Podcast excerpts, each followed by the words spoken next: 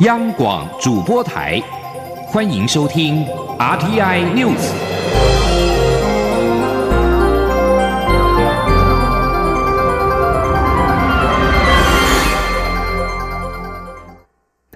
各位好，我是主播王玉伟，欢迎收听这节央广主播台提供给您的 RTI News。今天是二零一九年六月二号，新闻首先带您关注国际焦点。当局和目击者表示。在阿尔巴尼亚东南部一号清晨与两个小时之内，连续发生了六起地震。首起地震的规模是五点三，在清晨大约六点三十分发生，造成四人受伤，以及大约一百栋民宅受损，伤者已经送医救治。阿尔巴尼亚国防部表示，在东南部有四人因为墙壁倒塌和屋顶陷落造成受伤，已经送往当地主要城镇科契的医院救治。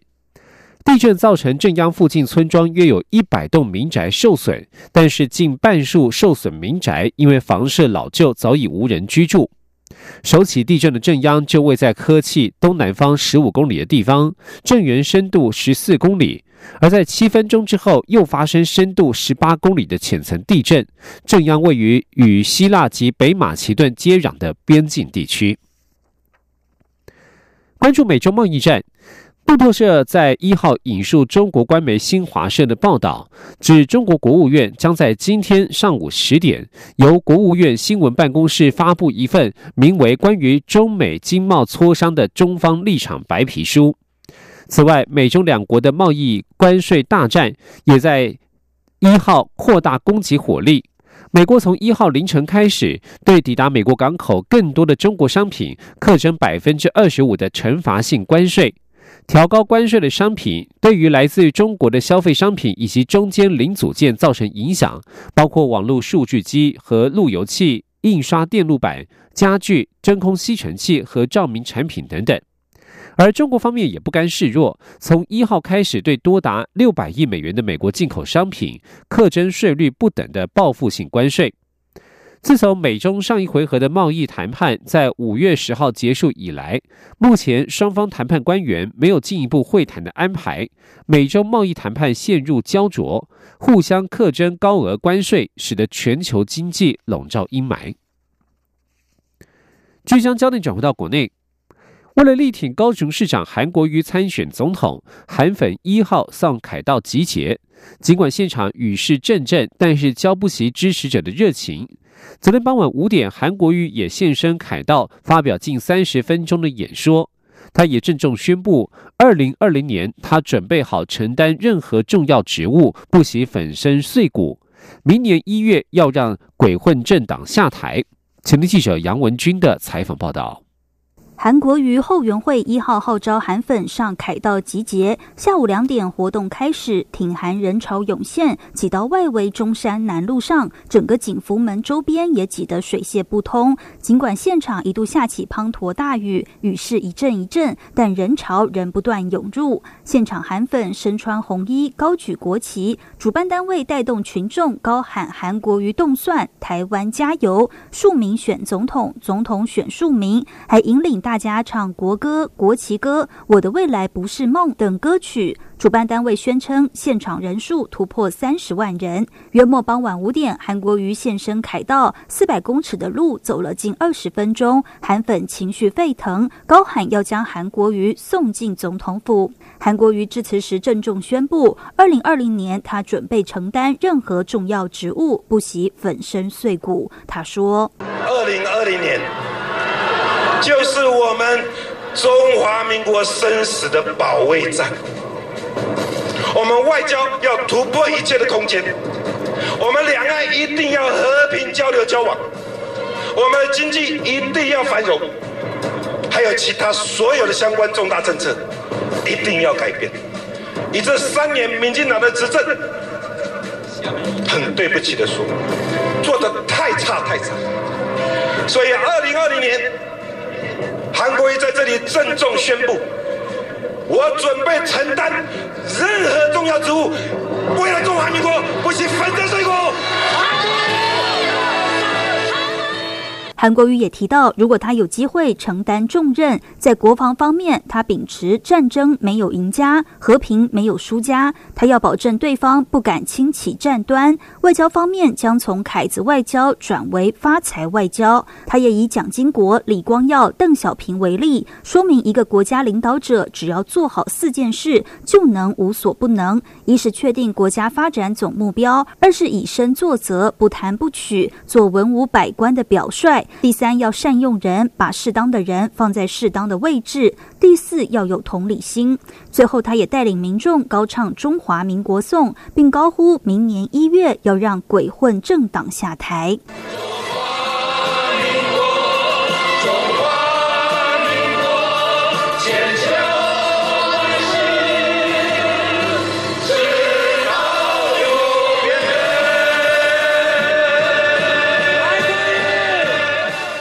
中央广播电台记者杨文君台北采访报道：高雄市长韩国瑜在凯道造势奖展现高人气，疑疑似化解近日的纷扰。国民党内人士表示，这场造势展现出韩粉想要看到的那个直白的韩国瑜，是参选总统成功的起手式。如果气势维持不坠，势必将对党内竞争对手如郭台铭、前新北市长朱立伦、前立法院长王金平造成强大的压力。韩国瑜接下来还将前进花莲、台中等地验收人气。国民党文传会义务副主委黄子哲认为，郭台铭遇到强大的压力，也许会更努力突破。毕竟还有一个月的时间，说初选结束还言之过早。被视为朱立伦系统的新北市议员叶元之则表示，朱立伦的优势在于经验和理念，因此还是会按照步骤抛出他的政见。而对于高雄市长韩国瑜到凯道举行造势活动，蔡英文总统在受访时表示，这是国民党内的初选，他不便表示意见。不过，不管是总统还是市长，都应该专注在自己的工作上面。蔡英文总统也希望韩国瑜能够多注意到人民对他的期待。至于近期有国民党苗栗县议员在议会公开表示“谁给我钱，谁就是爸妈”的争议言论，蔡总统也表示。民选政治人物不应该有这样子的说法，强调台湾民主不能以金钱迫害。蔡英文总统希望社会各界对于台湾的民主能够有正确的认知，一起保护台湾民主。而另外，行政院副院长。陈其迈则是到高雄大树协助促销农产品。过去两人曾经是竞争对手。被问到有关于韩国瑜缺席高雄的重要场合问题时，他表示：“不是讲好的经济一百，政治零分吗？”陈其迈表示，今年高雄荔枝的产量比往年来的少。本来以为在这里会碰到韩国瑜，共同帮高雄大树乡卖的最好的玉荷包促销，真的是有点可惜。希望韩国瑜还是要多关心高雄的市政，兑现他的竞选承诺。而在民进党的初选方面，日前初选办法终于抵定。行政院前院长赖清德一号举行记者会，提出“台湾保证”四个字来争取国人支持。他也提到，相对于民调民调对手韩国瑜、无党籍的柯文哲，他在维护国家主权、治理国家方面远胜过他们两位。若是与蔡英文总统相比，他也是最具有实力赢得胜选的人。前天记者杨文军的采访报道。民进党总统初选时程定案，将于十号到十四号进行电话、手机民调。行政院前院长赖清德一号举行记者会，提出“台湾保证”四个字来争取国人支持。赖清德解释，这四个字代表台湾保证赖清德，赖清德保证台湾。台湾保证赖清德有三个重要原则：一是对台湾土地的使命；二是台湾优先、人民至上的信念；三是生于台湾、长于台湾、死于台湾，也会葬在台湾，生死会跟台湾一起。若当上总统，赖清德保证台湾，则有六点，包括保证台湾主权完整，和中国互不隶属，名字叫中华民国；保证维护台湾民主法治人权制度；保证持续发展经济，建设国家；保证台湾人民未来有选择前途的权利。保证台湾跟中国之间不会兵戎相向，最后保证台湾在亚太区域和平扮演积极角色，获得国际发展空间。赖清德也说，若和民调对手国民党韩国瑜、无党籍柯文哲相比，他在维护国家主权、治理国家方面远胜过他们两位。若和蔡英文总统相比，他也是民进党内最具有实力赢得胜选的人。他说：“我们要赢得胜利啊，那我们一定要推出最强的人选。现实上面的妥协都不足以成就二零二零总统的胜选跟立法委员选举的胜选。不管是在基层听到、看到，或是在各种民意调查里面，我们都清楚知道这一点。民进党党内，我是最强的候选人。”我出来的话，我一定有把握打败国民党的候选人。赖清德也说，柯文哲对一国两制的看法是不要理他就没事。他认为应该正视中国想要并吞台湾的企图，鸵鸟心态不足以捍卫台湾。一时的两岸一家亲，也没办法取得台湾长久的和平和安全。而韩国瑜到中国，也只敢说九二共识，不敢说反对一个中国原则，更不敢讲反对一国两制，反对台湾成为第二个香港、西藏。中央广播电台记者杨文军台北采访报道。另外，新头壳日前独家报道，蔡英文阵营疑似私下大规模搜集支持者的手机。前行政院长赖清德在一号表示，这在各县市都有发生。对此，蔡英文初选阵营发言人阮昭雄表示，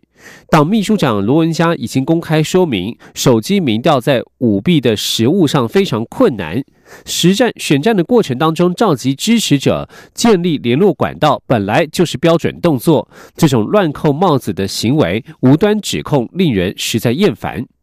至于蔡英文总统在一号也是行程满档，在交通部长林佳龙的陪同之下，周六为日前病逝的台中大屯区民主联谊会常务理事尤松根拈香致意。林佳龙表示，大屯区民主联谊会决议依照尤松根的遗愿，力挺蔡总统连任。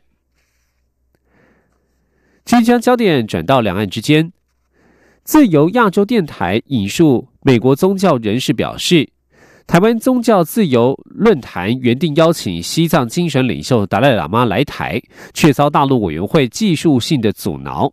陆委会在一号表示，尚未接获相关的申请。美台宗教人权团体五月三十号在新竹举办台湾国际宗教自由论坛。自由亚洲三十一号引述主办单位之一对华援助协会创办人傅西秋表示，论坛原本邀请十四世达赖喇嘛参加，却遭政府技术性阻挠而无法出席。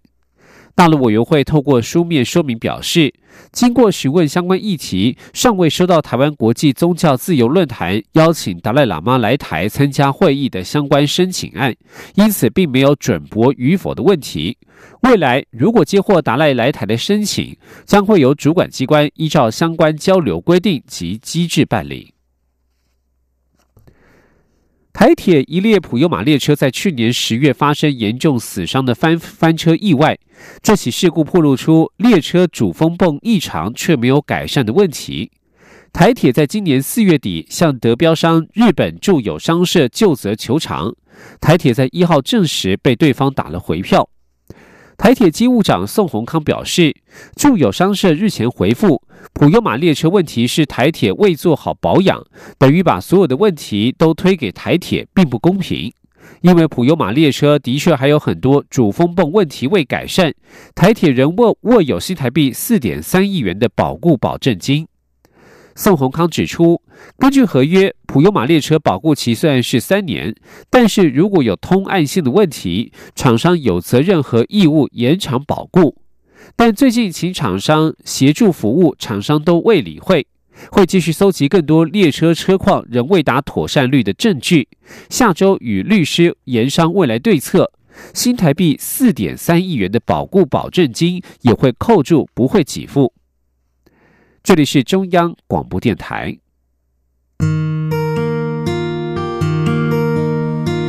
无限的爱向全世界传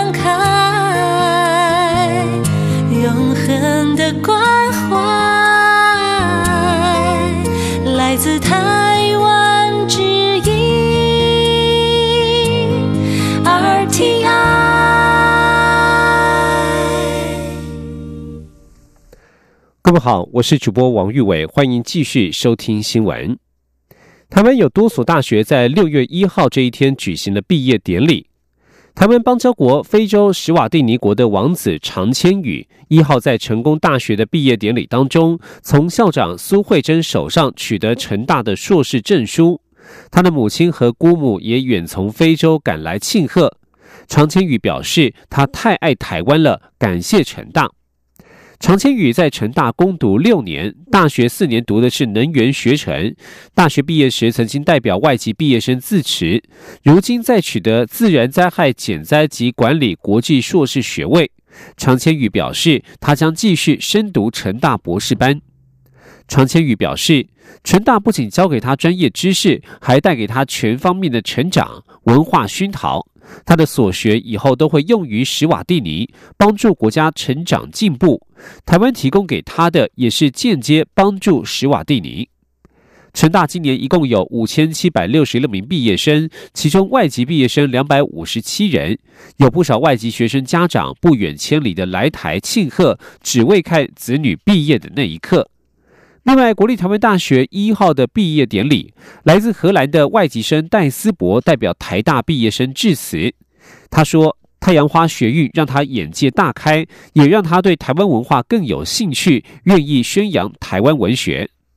戴思博提到，每当介绍自己主修的是台湾文学，有些人的反应是问说：“台湾有文学吗？”可见很多台湾人也不了解台湾的文化。他也借此反省，不能还没有出社会就背弃理想。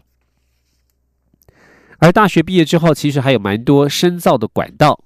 科技部启动人文及社会科学研究海外人才培育计划，补助两类型研究心血，让他们能够专注于学术性专书或论文的撰写，进而在国外大学或学研机构取得一席之地，强化台湾在国际学研界的地位。前天记者杨文军的采访报道。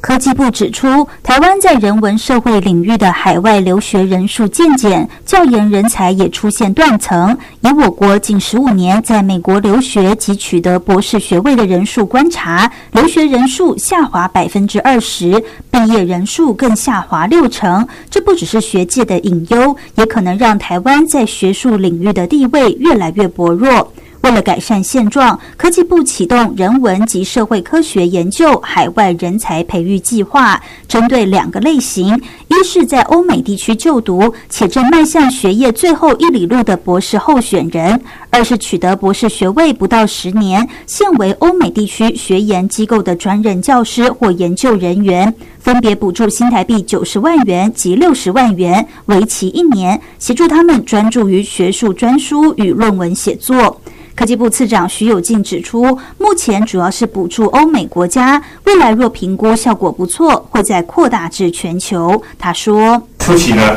呃，这个计划是针对这个资源比较缺乏的这些研究人员，哈，看或是以候选人以及这个刚进入这个学校教书的。那我们也针对说，也以欧美这边的学员为主。”啊，那这样将来啊，事实应该会再呃扩大。国家实验研究院科技政策研究与资讯中心主任庄玉泽指出，理工科系在做研究时就能赚钱，但人文科系就必须要一边工作一边读书。期盼这些研究经费能让台湾学者无后顾之忧。这项计划并未要求这些学术人员未来必须回到台湾，而是希望将人才储值在海外，借此强化及巩固我国人文社会科学领域在国际学研界的地位。中央广播电台记者杨文君台北采访报道。继续关注是台湾对于海洋风险与能源的研究。国家实验研究院台湾海洋科技研究中心的历进研究船，在今年四月二号完成首航任务。科技部日前举行首航发表会，包括在南海发现了四四千公尺高的传奇海山山脚下的地层有崩塌堆积层，显示在南海周边国家有发生大地震及海啸的潜在危机，应该要更加警觉，并且取得了南海水层深度剖面，将可以进一步改进南海周边地区气象的预报准确度。前天记者杨文军的采访报道。历境研究船于三月九号自台南安平港出发，航向南海，进行为期二十五天的科学首航，于四月二号完成任务。科技部十七号举行历境研究船科学首航成果发表会，中央大学地球科学系特聘教授许树坤团队指出，他们利用船上的多因素声呐，搭配长支距多频道反射侦测系统进行调查。多因素声呐可以测绘海底地形。长支距多频道反射侦测系统则可以绘制海床底下的地质构造。他们发现，南海中部高达四千公尺高的传奇海山，山脚下的地层有崩塌堆积层，显示马尼拉隐没带过去曾发生几次的大地震，也可能伴随大海啸发生。南海周边国家应更警觉。许树坤说：“所以呢，我们推测这些东西呢，大概就是跟整个南海被撼动的时候、被震动的时候。”造成同样的堆积啊，这个也再次验证说，事实上南海啊，除了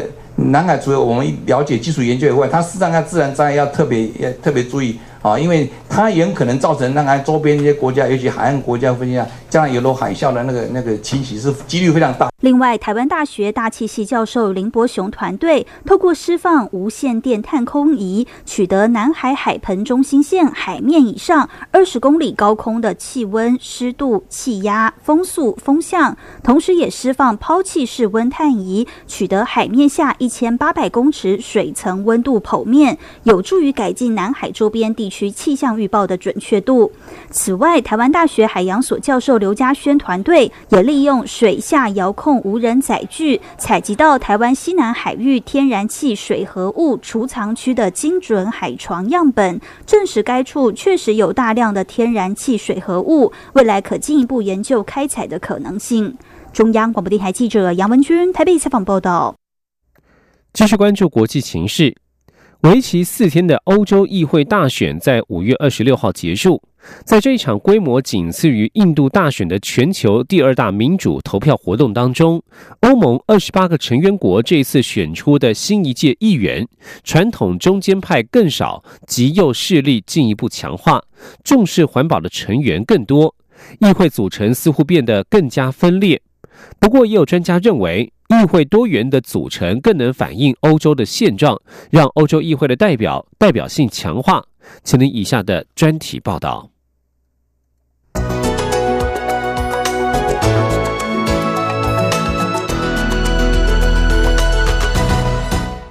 在英国脱欧卡关，美国总统川普四处挥舞贸易战大旗，地球加速暖化，移民步步进逼等危机之下。五年一度的欧洲议会大选结果又打了欧洲传统政党一巴掌。法国极右派的马林·雷朋以些微差距打败总统马克宏的政党共和前进。走极右民粹路线的意大利联盟党得票率以百分之三十四点三高居国内龙头。英国新成立的英国脱欧党也打趴老牌工党与保守党。德国绿党则是击败总理梅克尔的执政联盟伙伴社会民主党。在传统势力消减、绿色与民族主义浪潮崛起之下，新一届的欧洲议会组成变得更加复杂。作为欧盟立法机构的欧洲议会，共计七百五十一席，目前主要扮演通过法案、监督欧盟旗下机关与批准预算等三大角色。尽管议会席次是按各国人口比例决定，并由各国选民挑选自己的代表。但在欧洲议会里面，议员们是以政治倾向而非国籍组成政团。每个政团不仅需要二十五人，成员来源必须涵盖至少四分之一的欧盟成员国，而且成员不能跨政团。自一九七九年首次办理直选之后，欧洲议会一直是由中间偏右或中间偏左这两大立场倾向的政团主导。在这次大选之后，中间偏右的欧洲人民党虽然仍是第一大政团，但席次大减近四十席，来到一百八十席左右。中间偏左的社会与民主进步联盟掌握的席次预料将减少三十八席，剩下大约一百四十七席。这是四十年来中间派第一次未能掌握过半优势。预料未来欧洲议会在移民和预算等敏感议题上将更容易卡关。相较于中间派席次萎缩，民粹势力将在新一届欧洲议会中占据百分之二十五的席次，比五年前多了百分之五。现在，意大利联盟党党魁萨尔维尼已在尝试组成民族主义政团。不过，欧洲极右势力有无可能携手在议会做大？依据英国《卫报》分析，协商或许没那么容易。目前，塞尔维尼与俄罗斯你侬我侬，让瑞典极右派与波兰民族主义政党敬而远之。德国与丹麦极右派奉行极端自由市场主义，马林雷朋却抨击全球化已然失控。换言之，欧洲极右势力同床异梦，整合仍有困难度。纽时也指出，极右派与民粹势力在欧洲议会席次增加，对于母国政治的冲击反而比较大，因为这象征他们在国内的支持度增加，更有能力翻转国内政局。例如，意大利联盟党这次选举大胜执政盟友反建制的五星运动，执政联盟不乏拆伙的可能。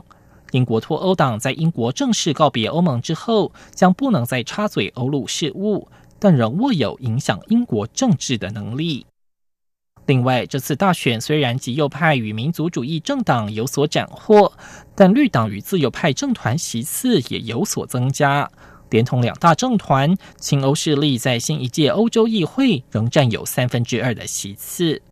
除了议会组成势力消长之外，今年的投票率更是创下二十年来的新高纪录。从二零一四年的百分之四十二点五左右，提升到今年超过百分之五十。德国贝伦堡银行经济学家史密丁分析，先前民粹政党在各国大选获胜，加上英国脱欧、川普主导白宫等危机，刺激亲欧主流派更关心欧洲大选，大举出动出门投票。虽然传统两大政团流失选票，但更多欧洲人开始关心选举。欧洲议会组成更加多元，意味着议会更能代表欧洲人的声音，以及欧洲呈现大党变小、小党增强的趋势，或许对于欧盟民主更为有利。只不过，欧洲议员们未来得花更多精力在政团之间的合纵联合上。以上专题是由编译杨昭燕编辑播报，谢谢收听。